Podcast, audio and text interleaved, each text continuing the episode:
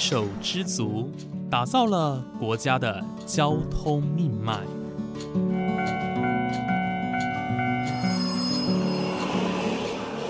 翻山越岭，运送着历史的独家记忆。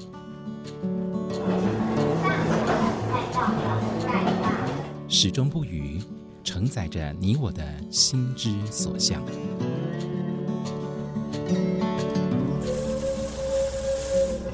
各位旅客您好，欢迎搭乘本班次列车，我是胡浩辰，欢迎来到鬼世界，让我们一起探索铁道文化，感受铁道温度，记录铁道故事。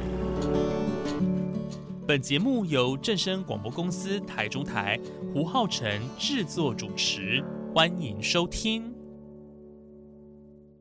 各位听众朋友，午安！谢谢大家在每个周五的中午十二点钟准时收听，欢迎来到鬼世界，我是主持人胡浩辰。在上一节节目当中呢，我们到了彰化县社头乡的福景食堂，访问老板陈昭强先生哦。那我们一到了福景食堂的时候呢，我们在餐厅外面就可以看到满满的铁路意象，有各种的时刻表啊、号志等等的。那一进到餐厅里头呢，就是以普通车的概念去打造这边的座位区哦。那一边吃着便当，也有几分怀旧的味道哦。后续呢，我们到了福景食堂的二楼，陈大哥呢，他也介绍了很多他所珍藏的文物，像是那一面证书墙哦，到现在我还是历历在目，以及呢那个非常怀旧的镇店之宝，也就是阿公留下来的便当盒。还有呢，就是社头车站的木雕作品跟石雕作品哦，非常多的文物哦，其实让浩辰我到现在都还是印象非常的深刻。那其实，在上一集播出完之后呢，浩辰又收到一些听众的回馈哦，跟我说听完上一集节目的时候，就超想要去福景食堂一探究竟的。那这个地方呢，真的是很有趣，因为你有吃的，也有逛的。那老板呢，也是非常的好客。但是呢，在这一集呢，陈大哥也跟浩辰聊。聊的一些心里话哦，在铁道文物的分享之外呢，其实浩辰呢跟各位听众朋友一样，都还蛮好奇，为什么老板呢陈昭强先生对于铁道文物那么的着迷哦。那其实呢，笑称喝着台铁奶水长大的陈昭强先生，呃，他没有承袭着家里先辈终其一生奉献给台铁的志业，而是用另外一种的方式哦，把热情发挥在铁道文化的推广上面，这是很不一样的地方哦。那从大学也开始收藏各种文物的他，其实呢，在过程当中也遭遇到了许多让他难忘的故事。如今，他开了一间铁路特色的便当店，结合自己的兴趣，让附近的居民闻香下马，也让铁道迷们慕名而来，就只为了见证这一位沉醉于铁道文化的传奇人物。好的，那么接下来呢，想要请问一下我们陈兆祥大哥一些问题哦，因为其实今天参观完，今今天参观完真的是受益良多，大开眼界。哦，刘姥姥进大观园的一种感觉哦。那么接下来想要请问一下我们陈大哥一些问题。首先呢，想要先请陈大哥聊一下，你是在什么时候开始喜欢上铁道文化的呢？我刚刚有提到，就是说我是号称喝台铁奶水长大的，因为从小就出生在二水的铁路宿舍。哦，我在二水铁路宿舍呢，一直待到国中毕业。哦，所以呢，那时候游戏的范围都是在二水火车站附近，所以呢，也因为这样关系，对铁道特别的有感情啊。哦，是，请问一下，你有没有发生过一些让你印象深刻的故事？从可能从小时候到现在，呃，你有经历过一些让你很难忘的故事吗？其实哦，大概有两件事我比较印象比较深刻的。其实，在我们那个年代，要外食真的是很少了，因为。其实没有多余的钱可以去外面吃饭，这样，所以那时候呢，只要能够吃到铁路便当呢，那是最高兴的。那爸爸那时候，他们一年大概可能会有一次到两次的研习，哦，司机员在研习课程。那研习的过程里面，他大概都会，哎，就是给个便当，哎，中餐可能就是发个台铁便当这样。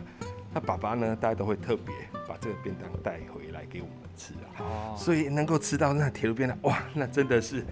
哦，比山珍海味哈，比现在真的还还好吃啊。哦，所以这个是大概印象比较深刻的。那还有呢，因为我刚才有提到，在高中的过程里面，因为我每天都从二水大概通勤到彰化这样。那其实有几次，在那个出口的时候呢，你会看到我老爸提的可能就是豆浆，然后小时候的大饼在那边等着我。那一眼看去，因为学生那么多下车，所以他根本看不到我在哪里。但是呢，以我们角度看过去，哎，看到我老爸下，就是从彰化火车站下那个天桥下来的时候，一看就哎，我老爸在那边。那他都知道我是搭那班车，所以只要他是开那哎六点多的火车的时候，他都会特别去买早餐，在出口等我。所以那个感觉哇，所以。哎，好温馨啊！真的是很温馨的感觉。是是是，刚刚哇，听得我都快要流泪了。跟跟爸爸的感情哦，其实呃，因为火车、因为铁路的关系哦，其实算是更紧密的一些。那么想要请问一下陈大哥，因为其实刚刚我们来到这个地方，看到这些文物真的都很丰富哦。那其实刚刚呃也有提到说，在这些年的花费的时间跟金钱，其实都难以计数啦。那想要请问一下陈大哥，你在这些年的收藏过程当中，有没有遇到什么困难呢？嗯，其实大概就缺钱、缺地方，因为大概。这二十几年来赚的，大家都是买了这些铁道文物了。那买了这么多，另外就是没有地方放，所以呢，现在文物馆东西看起来很多，但是真的有点杂乱。那其实一家便当店，你要靠卖便当哦赚了钱来买文物，就已经很不简单了。你要再去买一个地方来放这些文物，真的是比登天还难。所以其实目前遇到的大概就是空间的不足啦，大概是这样。那其实，在这几年这一二十年过程里面，其实也有遇到，像当初新北楼车站移到台湾民俗村，后来经营不善的时候，其实他们有偷偷的，嗯，把一些文物拿出来卖。那因为我加入彰化县民俗文物协会也好多年的时间，那那些那个同好呢，只要在外面有看到铁道相关的东西，他们都会通报我。只要在经济范围许可里面，我大概可以把它收留买下来，我大概都会买下来。但是那时候哇，一次大概要几十万，我有好多东西真的是我没有那个能力，所以呢，也因为这样的关系，没有办法把一些很重要的文物把它保留下来，是比较可惜的。是，呃，其实我觉得。呃，虽然说有时候我们可能遇到一些能力不足啊、能力有限的时候，不过我觉得这份热情已经足以支撑你一一路走来啊，走了二十几年。那到了现在，其实呃这个地方虽然说哈空间小，但是我觉得这个地方看得出来是一个非常充满怀旧气息一个地方哦。那想要请问一下你，就是有没有觉得说啊，有哪一些东西是你未来会想要呃把它保留下来的东西呢？嗯，其实以铁路文物文物来讲，其实实在是太多了。这二十多年来，到后来我会觉得就是随缘了。像早期我票柜呢，我大概是连一座都没有，因为在网络上一座票柜两三万是好多人都是这样子卖。但是呢，真的没有多余的钱去买这样的东西啦，因为很多东西比票柜还重要，所以我大概都花在那个地方。那后来缘分到了。也曾经有人拿来送我，也曾经以比较便宜的价格买到了几个票柜，所以我很很认同，就是哎，缘分到了，这些文物就会回到我的手上。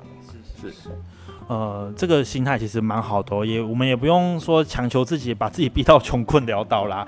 呃，就像陈大哥刚刚讲的，缘分其实很重要，但就像是您跟铁道其实跟也是一种缘分。那既然上天要你在铁路节当天找到你的三叔公证书的话，其实这个就是一种缘分哦。我我个人是非常相信这个东西的。那么接下来想要请问一下陈大哥，因为您成立福景食堂哦，呃，到现在已经了二十二十二年的时间了。那其实这福景食堂在铁道迷的心中，已经是一个一定要来朝圣的一个地方，甚至不止在台湾红，还红到日本去哦。我觉得这点超级不得了的。很多日本的铁道迷到台湾之后，都会来到这个地方。当然，除了这边美味的便当之外呢，也是来参观这边满满的铁道文化的风情。不过，陈大哥，其实你呃有之前有说过，有其他的单位想要邀请陈大哥，呃，可以开放加盟福景食堂啦，或者是开设你的分店，但是陈大哥你都婉拒了。想要请问一下，这背后的原因呃是什么呢？诶，其实福景食堂呢，我一直有永续经营的想法啦。那这些文物呢，其实保存下来真的是很不容易。在二零零五年，台视发现新台币是第一个采访我的媒体，他花了一个钟头的时间，在礼拜天的中午十二点到一点的时间介绍了福井食堂。哇，当时造成的轰动，由南到北，好多人就来哎接洽说可不可以就加盟这样。当，当初我的老婆问我一句：“你有办法让大家赚到钱吗？”哦，其实这个问题哦，他叫我好好的哎想一下。我觉得哎，我没有办法保证大家一定赚到钱，因为便当这个行业呢，其实进入障碍不高。我一直认为食材新鲜、调味得宜，只要你用心的话，其实就可以开一家好的便当店了。所以呢，这个门槛不高哦。也因为这样子，我认为只要好好的把一家福锦食堂好的经营，那因为假设你加盟了，那别人没有这么用心，可能会把这个招牌给砸了。所以也因为这样子，我就放弃了让大家加盟的，大概是这样一个机会了。对，好是，不过我觉得也没关系哦，因为我觉得。如果今天是为了要吃一趟福井食堂而来到社头，我觉得这是超级值得的。一方面呢是这边的铁路文化的文物哦，绝对让你看好看满；二方面呢是这边便当真的很美味，因为刚刚陈大哥招待我吃了一个哦，其实我吃了自己心里很开心哦，真的非常的美味。虽然说跟我们一般的台铁便当的大家看起来的配菜啦，然后内容不太一样，但是其实呢，我觉得融合整个铁道的意象，哎，这样的便当其实我觉得。真的能够造成一股风潮哦。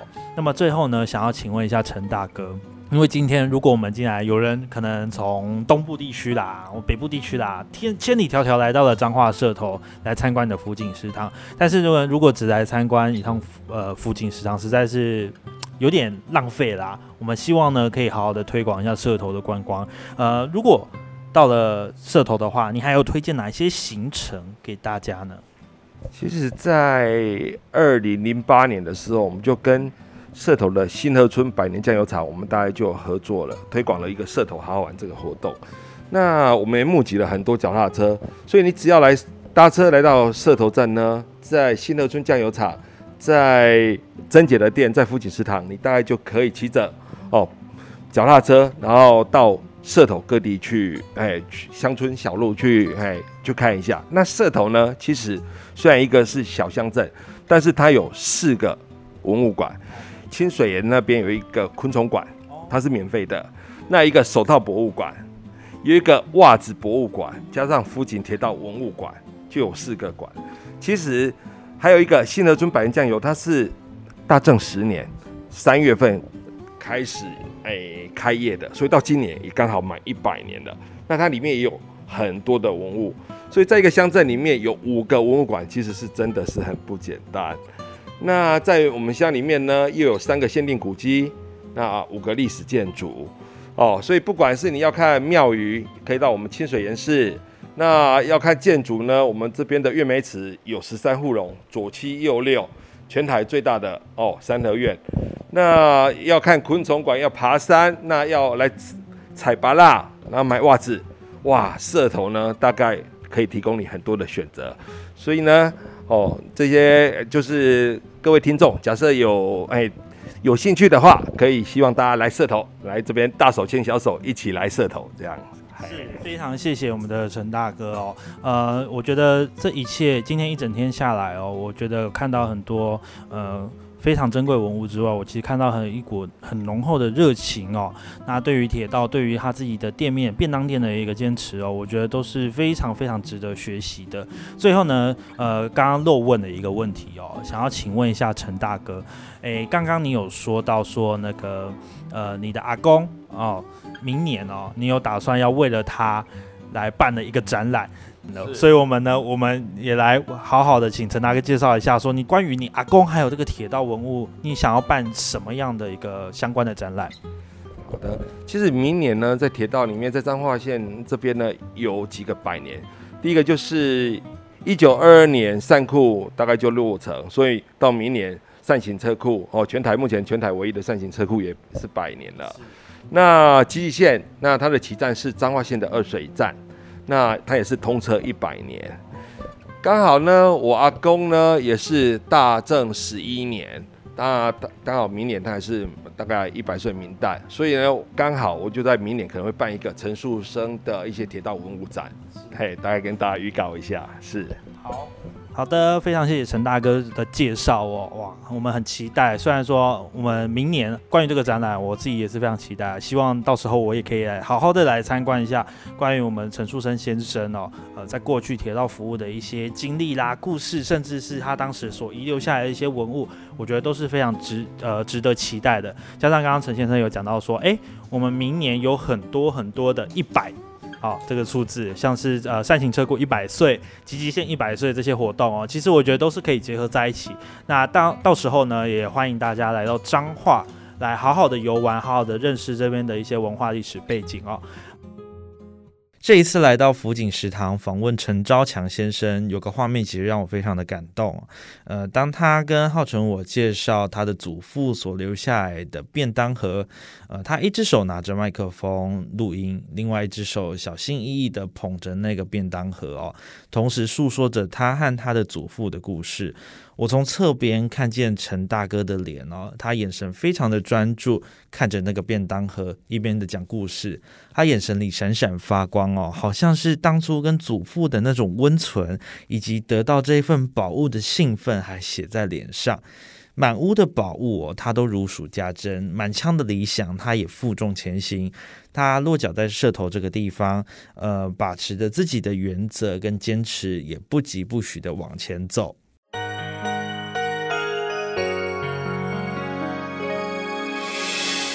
伤心的时候有我陪伴你，欢笑的时候与你同行，关心你的点点滴滴。掌声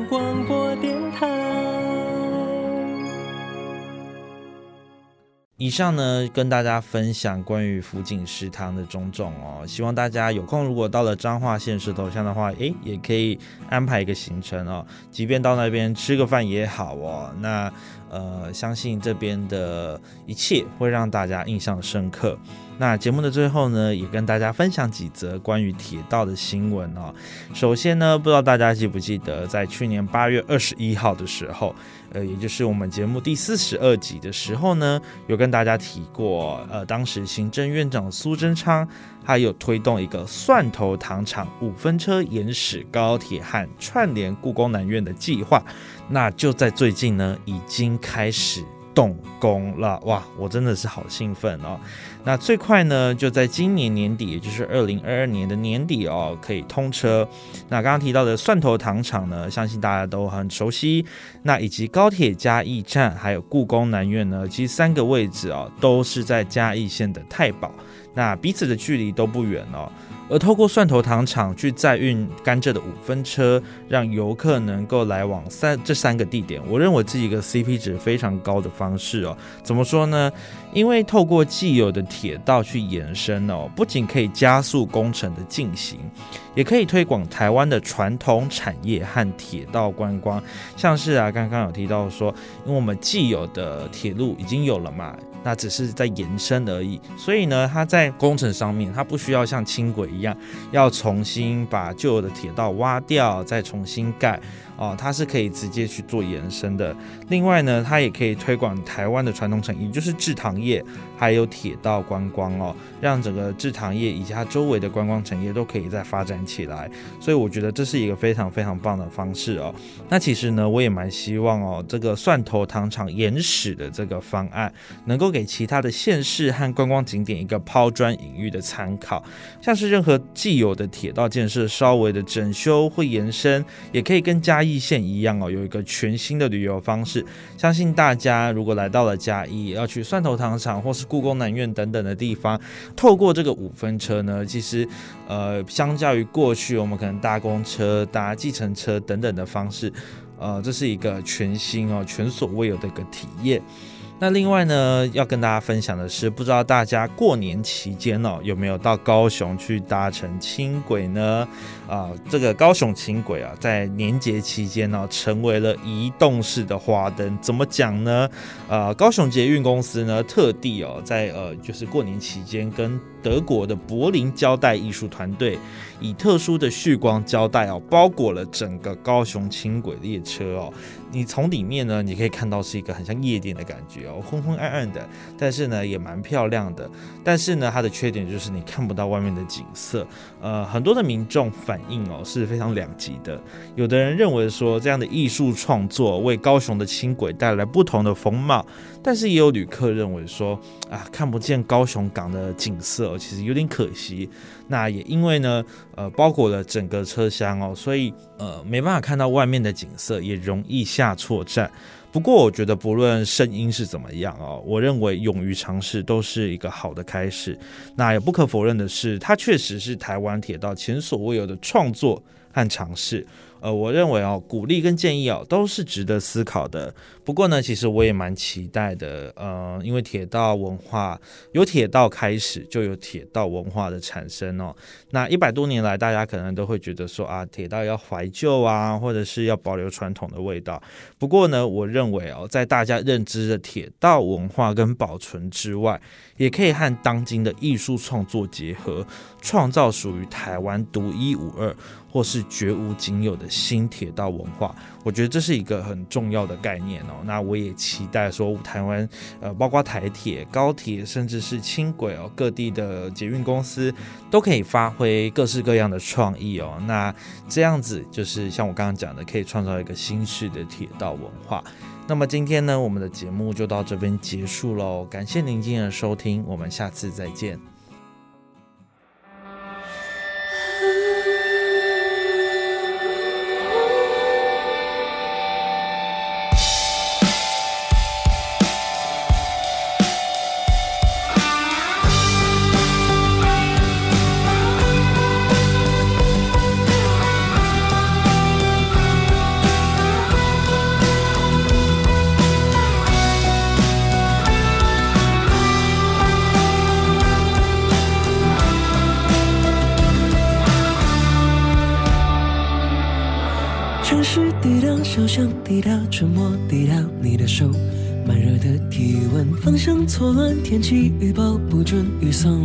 我的手无处安放，包括我的心，像旋转木马。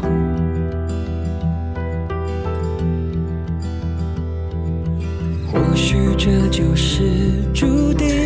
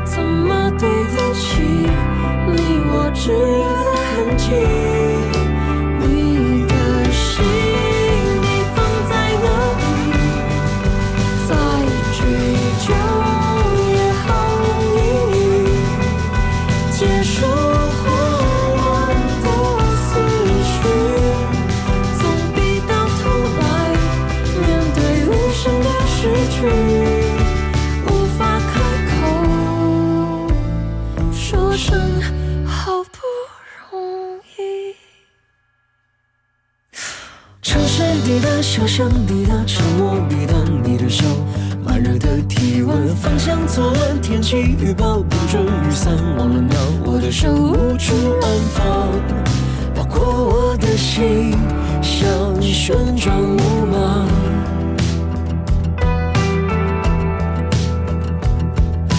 或许这就是注定。